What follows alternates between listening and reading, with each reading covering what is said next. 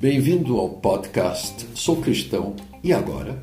Sou Thomas Hahn e nós vamos conversar sobre o que queremos dizer quando afirmamos que somos cristãos.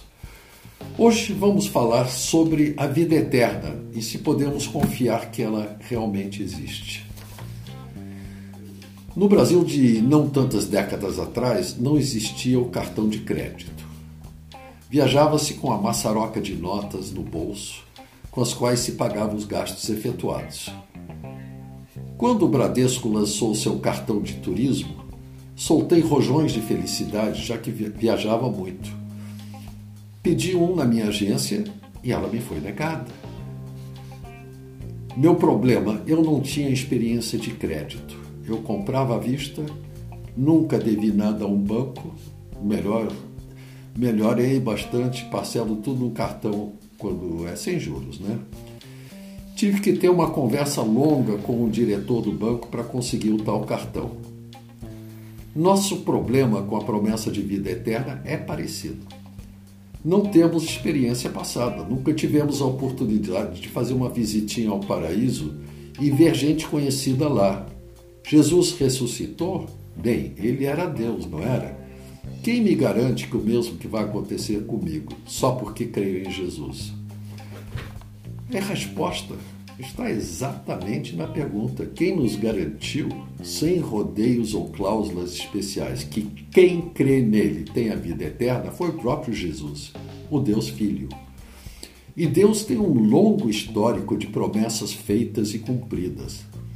Abraão e Sara estavam velhos demais para terem filhos, pois seriam pais de uma numerosa nação e seus descendentes seriam tantos quanto os grãos de areia numa praia bem grande.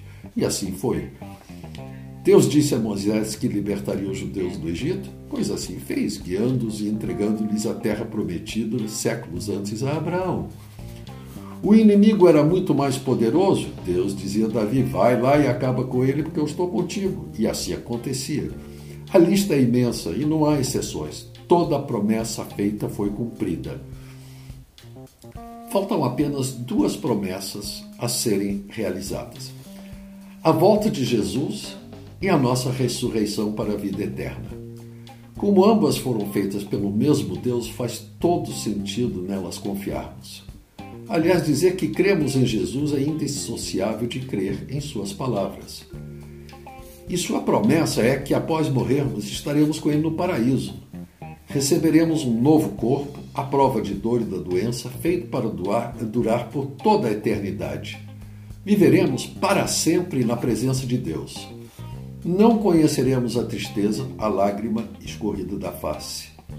Adoraremos espontaneamente nosso Senhor e Salvador com júbilo e alegria permanente.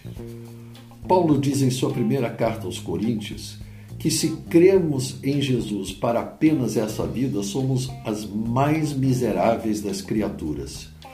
Se nossa expectativa se limitar a receber bênçãos como saúde, prosperidade, um casamento feliz e filhos maravilhosos, não seremos mais que vencedores, ao contrário, perderemos feio.